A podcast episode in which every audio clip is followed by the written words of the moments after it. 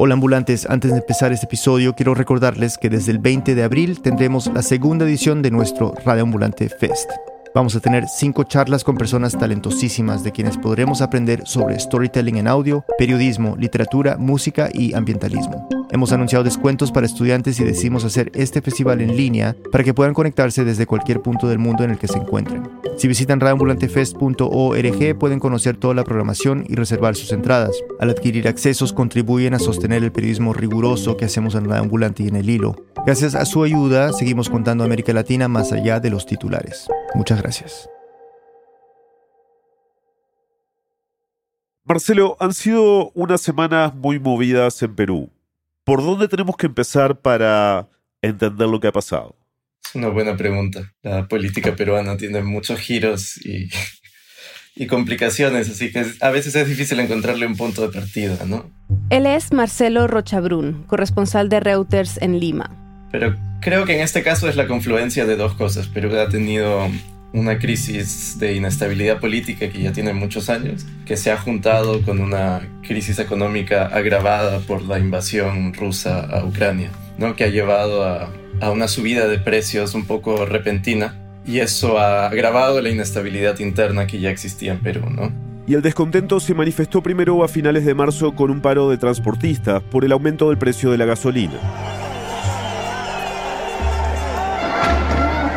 Y esas protestas se expandieron a lo largo del país. El tercer día de paro en Ica es acatado por trabajadores de la agroexportación en contra del incremento del precio de los combustibles y productos de primera necesidad. Estamos en el centro de Lima, se produjo un enfrentamiento aquí entre manifestantes que trataban de llegar y cruzar el cerco policial. Se registraron fuertes enfrentamientos con la Policía Nacional del Perú en pleno centro de la ciudad de Huancayo, en Junín. Quizás la movilización más grande en el Cusco desde el año 2017. Y un poco que pusieron en jaque al gobierno de Pedro Castillo.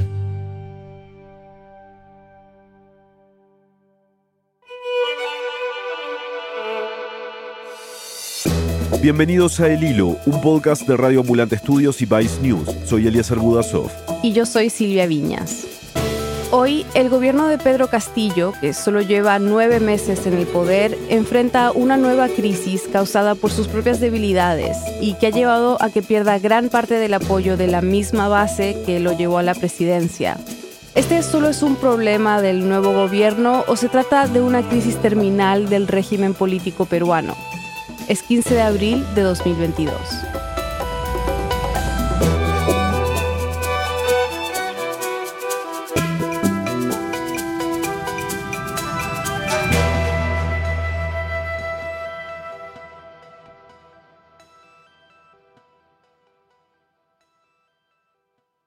Cuéntanos un poco más sobre las protestas a través del país, ¿no? ¿Dónde se concentraron? Las protestas empezaron en, en la Sierra del Perú, que es el sitio productor agrícola por excelencia, y se concentraron a la hora de la hora en la ciudad de Huancayo, que es una ciudad muy importante también para Lima. A veces se considera Huancayo algo así como la despensa de Lima por su importancia agrícola y es una ciudad que está a ocho horas de Lima. Y ahí está la carretera central, que une a la sierra con Lima y suministra una gran cantidad de productos a la capital. El 28 de marzo fue bloqueada por transportistas, y eso impactó en toda la región metropolitana. Una protesta que no bloquea vías es difícil que llame la atención del gobierno y eso todos los peruanos lo saben. En este caso, el bloqueo de las carreteras produjo un doble aumento, ¿no? Porque tenías el aumento de precios por la inflación y luego tuviste un aumento repentino por la falta de abastecimiento.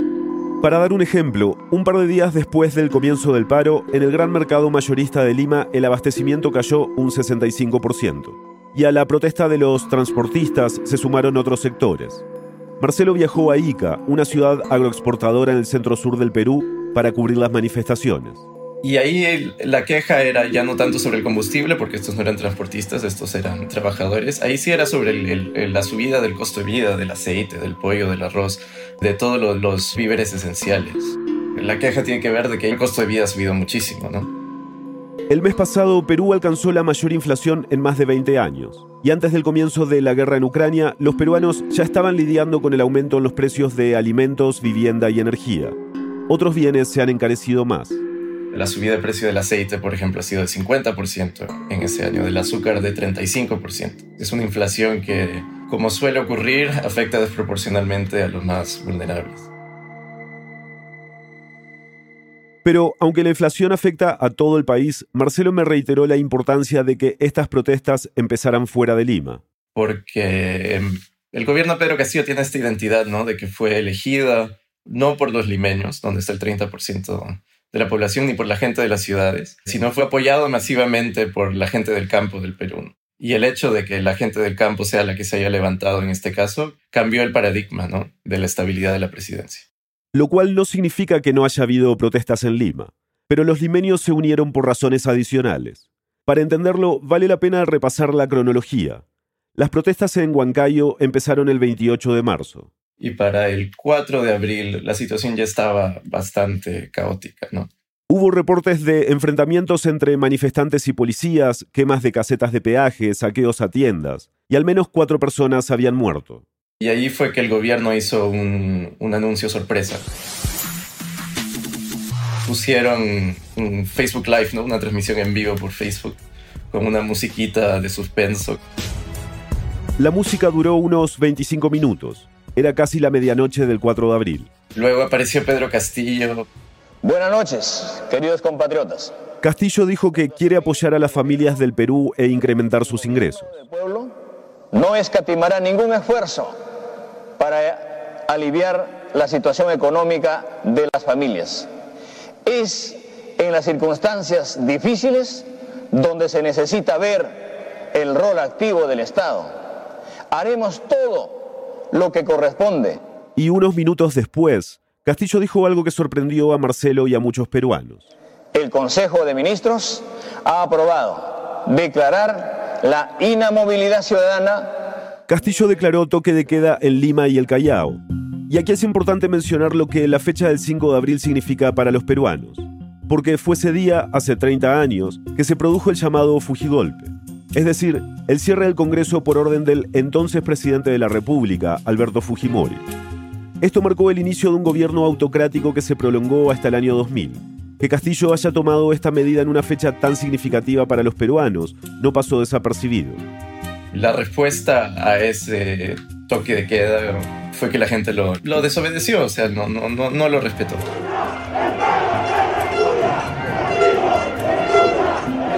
Llevó a la gente en Lima a salir también, una vez más, a las protestas más grandes contra el gobierno de Pedro Castillo hasta el momento. Recordemos que Castillo lleva menos de un año como presidente. ¿Cómo se puede caracterizar las protestas estas del 5 de abril? ¿Quiénes eran los que estaban protestando en Lima? Sí, en ese caso es salieron los limeños con la camiseta de la selección de fútbol del Perú, que un poco se ha vuelto una imagen de, de derecha que ha pasado en otros países también, por ejemplo en Brasil, Bolsonaro usa la camiseta de la selección brasileña también como un símbolo político y que también es un símbolo político de derecha. Pero no sé si se podría caracterizar a las protestas del 5 de abril como una protesta de derecha. Creo que ha sido la, la principal protesta espontánea contra el gobierno y también encendió un fuego que es un poco difícil imaginarse por qué había que encenderlo. En estas protestas en Lima también hubo mucha violencia. Saqueos en una corte en Lima invadieron el edificio y se llevaron cosas. Han roto un montón de tiendas, de ventanas y ha habido mucha violencia con la policía también, ¿no? La intensidad de la represión policial ha sido mayor de la que uno estaba acostumbrado en este gobierno. Desde el comienzo de las manifestaciones con el paro de los transportistas, las protestas han resultado en la muerte de al menos seis personas, todas fuera de Lima y el Callao. Pero en cuanto a Lima, dado el caos que causó el toque de queda, el gobierno tuvo que cancelarlo horas antes de lo planeado originalmente. Y aparte de cancelar el toque de queda, Marcelo me mencionó dos medidas más que ha tomado el gobierno en respuesta a las protestas. En términos de políticas y cosas específicas, se ha reducido el precio de los combustibles a través de la exoneración de impuestos. Se ha subsidiado el precio del balón de gas para los más necesitados, el gas de cocina. Además, esta semana el Congreso aprobó exonerar los impuestos de ciertos alimentos de la canasta básica, incluyendo pan, huevos y pollo. Marcelo me cuenta que, aunque esta iniciativa fue aprobada por amplia mayoría en el Congreso, hubo mucho debate sobre qué alimentos deberían ser exonerados. Porque es un subsidio, o sea, tiene un costo para los ingresos del país. El impuesto a las ventas en Perú, que es lo que se está negociando exonerar, es el ingreso más importante para el Perú. Como el Perú tiene una tasa de informalidad muy alta, es difícil asegurarte de que estás capturando impuestos con los salarios de la gente. Es mucho más fácil hacerlo cuando van a una bodega a comprar cualquier cosa. Marcelo, han sido solo nueve meses de la presidencia de Castillo, ¿no? Y muchos están diciendo que este momento es el inicio de su final. ¿Ese es el sentimiento en las calles? Bueno, me haces una pregunta un poco complicada.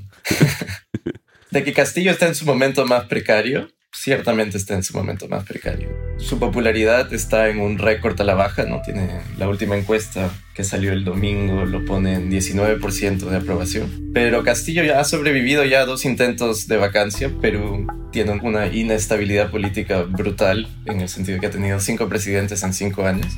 Así que por ese lado eso no le auguran a Castillo que termine su mandato en el 2026, como sin la crisis actual. ¿Cómo cambia este sentimiento si estás en Lima o en el sur de Perú, donde está la base original de Castillo? Sí, eso ha sido muy interesante de ver a lo largo de, estos meses de la presidencia de Castillo. Cuando Castillo fue elegido presidente en, los distritos más pobres del Perú, Castillo consiguió una votación de casi el 90%. Había una, casi unanimidad de que Castillo debía ser el presidente. Y en Lima, en San Isidro, que es el, distrito más rico de Perú, más aristocrático, tradicional, etc., pues Keiko Fujimori, su rival, consiguió casi 90% de votos. Entonces había esta atomización total entre ricos y pobres sobre la presidencia de Castillo. Y cuando empezó su presidencia tuvo una aprobación alta en el interior andino del país. Pero ya con el tiempo eso ha ido cayendo. Y ya podemos decir de que Castillo tiene una desaprobación bastante, bastante alta en el Perú rural. ¿no? Como mencionó Marcelo antes, Castillo tiene una aprobación que se promedia en 19%. En Lima eso es una aprobación del 9% y en el sur del Perú 37%. Ya la cosa está precaria en, todos los niveles demográficos ¿no? del país. Después de la pausa, ¿qué dicen estos acontecimientos sobre hacia dónde se dirige la presidencia de Castillo y cuáles son los peligros de la debilidad de su gobierno? Ya volvemos.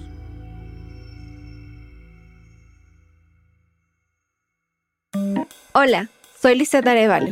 Por casi cuatro años he producido y reporteado historias para Radio Ambulante. Quiero invitarte al taller que David Trujillo y yo vamos a dar durante el Radio Ambulante Fest. Este 30 de abril te contaremos cómo investigamos y recogemos el material para producir nuestros episodios. Aprenderás a dar con personajes, a entrevistarlos, a trabajar con archivo y a encontrar la estructura para una buena historia. Al comprar la entrada para este evento, apoyas el periodismo de Radio Ambulante y El Hilo y nos ayudas a asegurar nuestra sostenibilidad e independencia. Compra tus entradas y obtén más información en radioambulante.org diagonal fest. Te esperamos. Desde el año pasado, decenas de estados en Estados Unidos han presentado más de 100 proyectos de ley que limitan lo que las escuelas pueden enseñar con respecto a raza, historia, política, orientación sexual e identidad de género. El caso de Florida ha levantado fuertes polémicas y críticas. El 1 de julio entra en vigencia una controversial ley en el estado. Don't Say Gay, como la llaman, plantea eliminar la educación sobre identidad de género y orientación sexual hasta el tercer grado. ¿Cómo afecta esto a estudiantes LGBTQI y a sus maestros? Escucha nuestro episodio 103, No digas gay, las escuelas como campo de batalla en Estados Unidos. Lo encuentras en elhilo.audio o donde escuchas tus podcasts.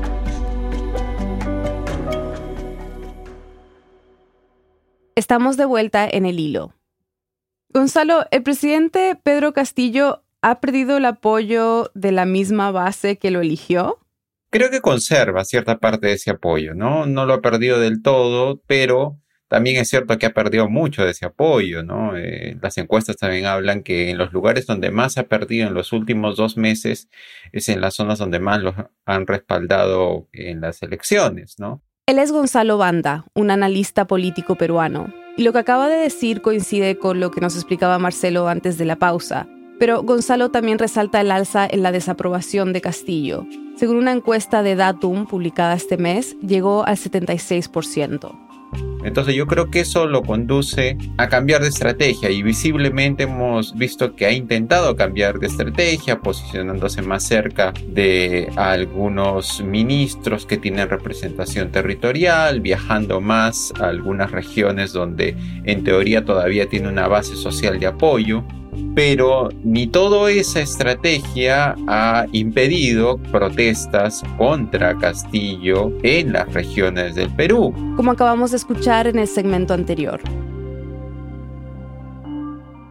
Mencionabas que ha tratado de cambiar su estrategia y como parte de eso ha sido acercarse a ciertas personas. ¿Quiénes son las personas que están informando a Castillo?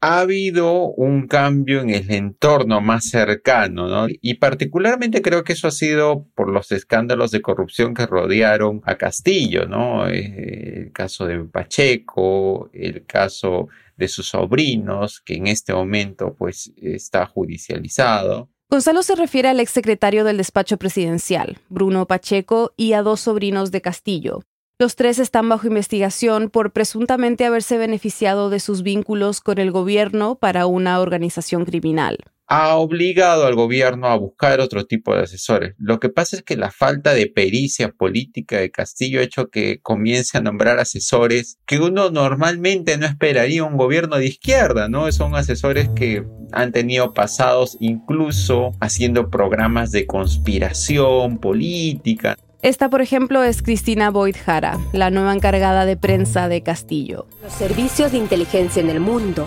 guardan miles de historias, acumulan misterio, esconden información clasificada como torturas y asesinatos, pero principalmente archivan documentos rotulados como secreto o top secret. Teniendo como que canales de YouTube donde difundían pues miedos atávicos a una especie de orden mundial. Han sobrepasado los límites del secreto, como los homicidios programados, las escuchas ilegales, planes de asesinato a presidentes, difundir el miedo, el espionaje en todo el mundo o la restricción a los archivos secretos del Vaticano. Son cuestiones que pasan por, por la misma precariedad que Castillo tiene. Estas personas comienzan a rodear a Castillo más que por una devoción al servicio del Estado porque tienen una cuota de poder y teniendo esa cuota de poder responden a una agenda de quien está en el poder. Gonzalo me dijo que el caso del ex ministro de Salud, Hernán Condori, es emblemático de lo que pasa cuando en Perú reestructuran los consejos de ministros porque uno de ellos ha sido denunciado por algo. Condori reemplazó a uno de los pocos ministros que Castillo había mantenido desde que empezó su mandato y el que tenía mayor aprobación. Condori es un médico militante de Perú Libre, el partido del presidente, y es investigado por corrupción. A los pocos días de juramentar, las principales instituciones de medicina del país ya estaban pidiendo su dimisión. Los médicos en pie de lucha. La destitución inmediata del ministro porque no reúne las condiciones mínimas para dirigir entre otras cosas por promover el ejercicio ilegal de la medicina y el consumo de algo que él llama agua arrecimada, un producto que puede costar entre 50 y 80 dólares por un frasco de 100 mililitros. Se promociona este líquido para recuperar los niveles de hidratación que perdemos al envejecer y otros supuestos beneficios, pero sin ninguna base científica. A finales de marzo, el Congreso votó a favor de una moción de censura contra Condori y tuvo que renunciar sale el ministro y uno esperaría que se nombre pues a una persona que corrija el disparate que significó nombrar un ministro de salud que vendía pues agua racimada y que tenía pues una idea de ideas conspiracionistas en la cabeza, pero no, nombra a un personaje que estaba ligado a ese ministerio como ministro ahora. Se llama Jorge Antonio López Peña y es alguien que ya era parte del Ministerio de Salud durante la administración de Condori. Además, tiene una investigación abierta por delitos de perturbación a la tranquilidad pública y falsedad. Y al igual que el ministro anterior, es cercano a Vladimir Cerrón, fundador de Perú Libre y condenado por corrupción. E igual pasa en varias carteras. En lugar de cambiar completamente el personaje que fue cuestionado, prefiere ¿no? mantener esa continuidad de, lealtad. ¿no? Entonces, no es consciente que las críticas a los malos nombramientos se resuelven nombrando mejores ministros. sino él cree que es una cuestión de personas, que si tú refrescas, reseteas el ministerio, rápidamente las críticas o por lo menos la concentración de la crítica va a cesar, no es como que entiende que eso es como un, un pinchaglobos, ¿no? Que hace que la presión decaiga, ¿no? Eso es una cuestión que a mí me parece bien, bien desconcertante en Castillo. En los nueve meses que lleva Castillo como presidente, ha cambiado su gabinete cuatro veces. Y cada vez el deterioro es pues más pronunciado porque te vas quedando sin cuadros porque no tienes no tienes cuadros. Es un partido que no tenía, que no se esperaba ganar las elecciones. Y al no esperarse ganar las elecciones, comenzó a poner a personas en las que confiaba en algunos cargos. Pero como se van cayendo estas personas, luego van asumiendo personas de tercero o cuarto nivel que si ya los primeros eran pues personas que no estaban preparados, imagínate los que vienen después, o sea, no, no tienen la menor preparación. Y creo que eso conduce una espiral que es peligrosa, porque es una espiral de disfuncionalidad del Estado. Gonzalo me recordó que cuando ganó Castillo muchas personas estaban preocupadas, pensaban que empezaría un régimen comunista que iría acumulando el poder como siempre suelen hacer los regímenes comunistas. Eso no ha pasado. Lo que ha pasado es que sí se está instalando peligrosamente una destrucción de los cuadros meritocráticos que habían en algunas instituciones públicas del Estado o en algunos ministerios. Gonzalo dice que estos nombramientos de Castillo que responden a cuotas partidarias están destruyendo a una pequeña burocracia profesional que más o menos sabía cómo funcionaba el aparato del Estado. Y eso afecta aún más cómo funciona el Estado como tal. Y eso es lo que más me preocupa, que personas sin la más mínima capacidad hoy estén en cargos del Estado y esas personas que criticaron muchísimo a los profesionales, burócratas, ¿no? Esas personas, esos tecnócratas que están ahí mamando la teta del Estado y siempre los criticaban, ¿no? Como si ellos tuvieran una abundancia de cuadros que pudieran manejar mejor la administración pública. Lo cierto es cuando han comenzado a manejarla, no tienen la más remota idea y no sabes a dónde van a llegar, hasta qué punto serán capaces de llegar. Todo esto se ve reflejado en cómo el gobierno de Castillo está lidiando con las causas de las protestas que cubrimos en el segmento anterior. Como mencionamos antes, para combatir el alza de los precios de alimentos y de combustibles, el gobierno ha prometido dos cosas. Primero, eliminar el impuesto al consumo de gasolina. Y segundo, pasar una ley que elimina el impuesto a las ventas a productos esenciales. Suena simple, eliminar impuestos, pero este tipo de política económica es muy compleja no es tan sencillo como yo elimino el impuesto y eso se va a trasladar adecuadamente, eso se va a trasladar inmediatamente a una baja del impuesto del producto. Puede ser, pero puede ser que no. Entonces, de nuevo responde a un intento y a, una falta de pericia de quienes están en las decisiones públicas de no evaluar el impacto de sus medidas. ¿Qué va a pasar cuando se restituya el impuesto general a las ventas a ciertos productos o a ciertos alimentos. ¿Cómo va a ser eso? Ese tránsito es problemático. O sea, estamos ahorita entrando en un periodo donde es interesante entender que los problemas son complicados, pero las soluciones no pueden ser tan sencillas como voy a bajar impuestos. Entonces, por ejemplo, ese caso, ese particular caso, te habla de un presidente que realmente pues está tratando de atacar diversos problemas por donde puede y está comenzando a ceder frente a medidas que son irracionales. Gonzalo me dio como ejemplo la demanda que pusieron los transportistas para que se les perdonaran las multas impuestas durante la pandemia. El gobierno de Castillo ya empezó a tramitarlo ante el Congreso. Es una locura.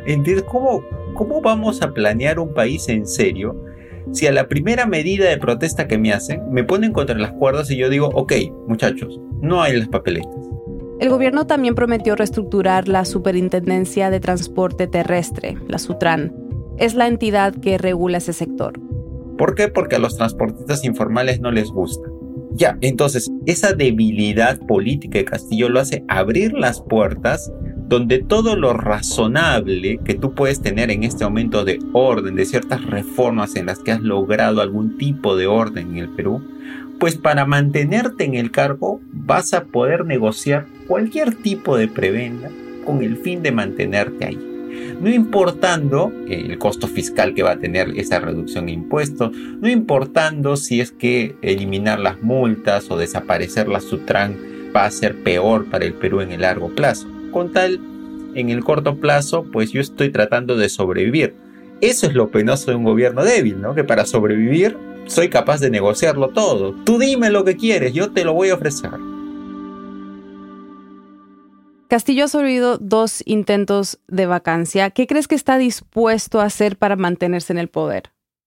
Creo que por números, eh, en este momento, la vacancia no es un estimulante o no es posible en un corto plazo, ¿no? Porque tiene los treinta y pico votos de Perú Libre. O sea, su partido, más el apoyo de miembros de otras bancadas. En el sentido de negociar, me parece que él es capaz de negociar con quien tenga que negociar en este momento para mantenerse en el cargo. Entonces, por ejemplo, ha ido cuando fue a Junín. El distrito donde queda Huancayo, la sede inicial de las protestas. Ahí Castillo celebró una sesión descentralizada del Consejo de Ministros con presencia de numerosos representantes locales se sentó a hablar con todos los dirigentes y casi casi respondió a una especie de agenda comunitaria amplia diciendo sí, vamos a atender todos sus pedidos. Y claro, cuando se pone a pensar en eso, eso es muy peligroso porque si tú le dices a una asamblea popular que vas a atender todos los reclamos, tú estás renunciando a la labor elemental de un presidente de la República, que es gobernar. Y tú renuncias a gobernar y simplemente vas a tener un estilo de gobierno plebiscitario, ¿no? ¿Qué quieren? ¿No quieren impuestos? Pues no hay impuestos para nadie. Entonces el precio al que Castillo está dispuesto a pagar para mantenerse en el gobierno, a mí me parece que es el negociar cualquier punto de medidas políticas, sociales, económicas, que lo hagan mantenerse en el poder. La inestabilidad política que vemos hoy en el Perú es un problema del nuevo gobierno o crees, como dicen algunos analistas en estos días, que es una crisis terminal del régimen político? Es una buena pregunta, ¿no? Em, digamos que otra manera de preguntarlo sería, ¿nos merecemos todo esto? Digamos, este, ¿hemos estado trabajando por otra cosa? ¿O era, esto es simplemente algo que debíamos de afrontar para mirarnos al espejo. Yo creo que el Perú, el hecho que los partidos políticos hayan desaparecido, que se haya convertido el Perú casi casi en un país donde los emprendedores políticos hacen carrera política y la carrera política pues no demora más de 5 o 10 años.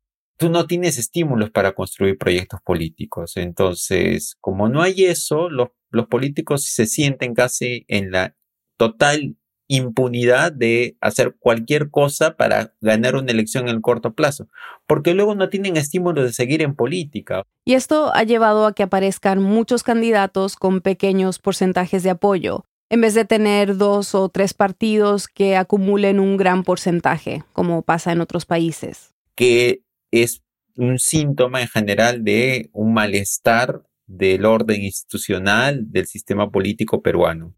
¿Cómo se cambia eso en el corto plazo? Es la gran pregunta, ¿no? Apuntamos a una reforma política seria en el cual los partidos políticos sí representen a la ciudadanía y la ciudadanía quiera participar en los partidos políticos.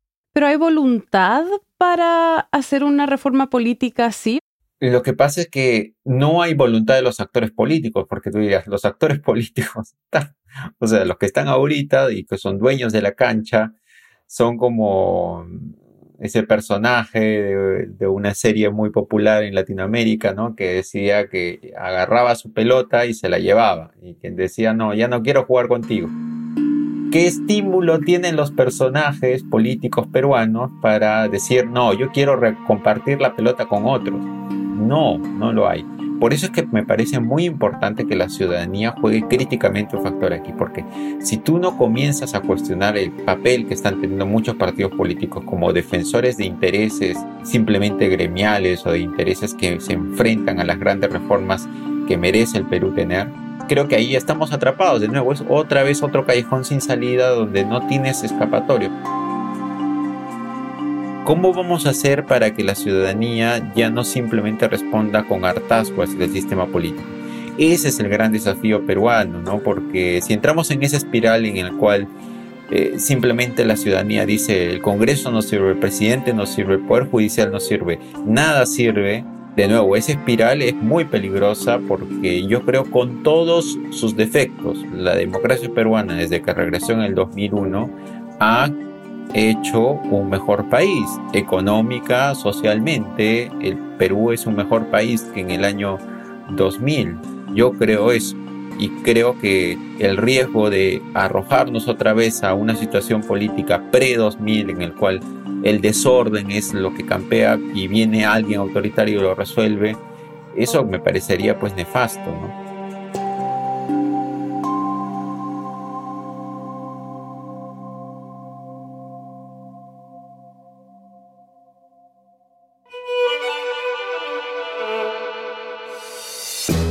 Este episodio fue producido por mí, Inés Renique. Lo editaron Silvia Viñas, Eliezer Kudasov y Daniela Alarcón. Desiree Yepes hizo el fact-checking. La mezcla y el diseño de sonido son de Elías González, con música compuesta por él y por Remy Lozano. El resto del equipo del hilo incluye a Daniela Cruzat, Mariana Zúñiga, Denise Márquez, Samantha Proaño, Paola Leán, Elsa Liliana Ulloa y Camilo Jiménez Santofimio. Daniela Alarcón es nuestro director editorial. Carolina Guerrero es la CEO de Radio Ambulante Studios. Nuestro tema musical lo compuso Pauchi Sasaki. El Hilo es un podcast de Radio Ambulante Studios y Vice News. Gracias por escuchar este episodio. Recuerda que tenemos una cita a partir del 20 de abril en el Radio Ambulante Fest 2022, nuestro festival virtual sobre pensamiento y periodismo en audio. Charlaremos con figuras del periodismo como Ira Glass, John Green y Alma Guillermo Prieto. Comprar una entrada al Fest es también una forma de apoyarnos porque nos ayuda a financiar nuestro podcast. Todos los eventos son en línea para que puedas conectarte desde cualquier lugar del mundo. Consulta la cartelera en radioambulante.org slash fest. Gracias por escuchar.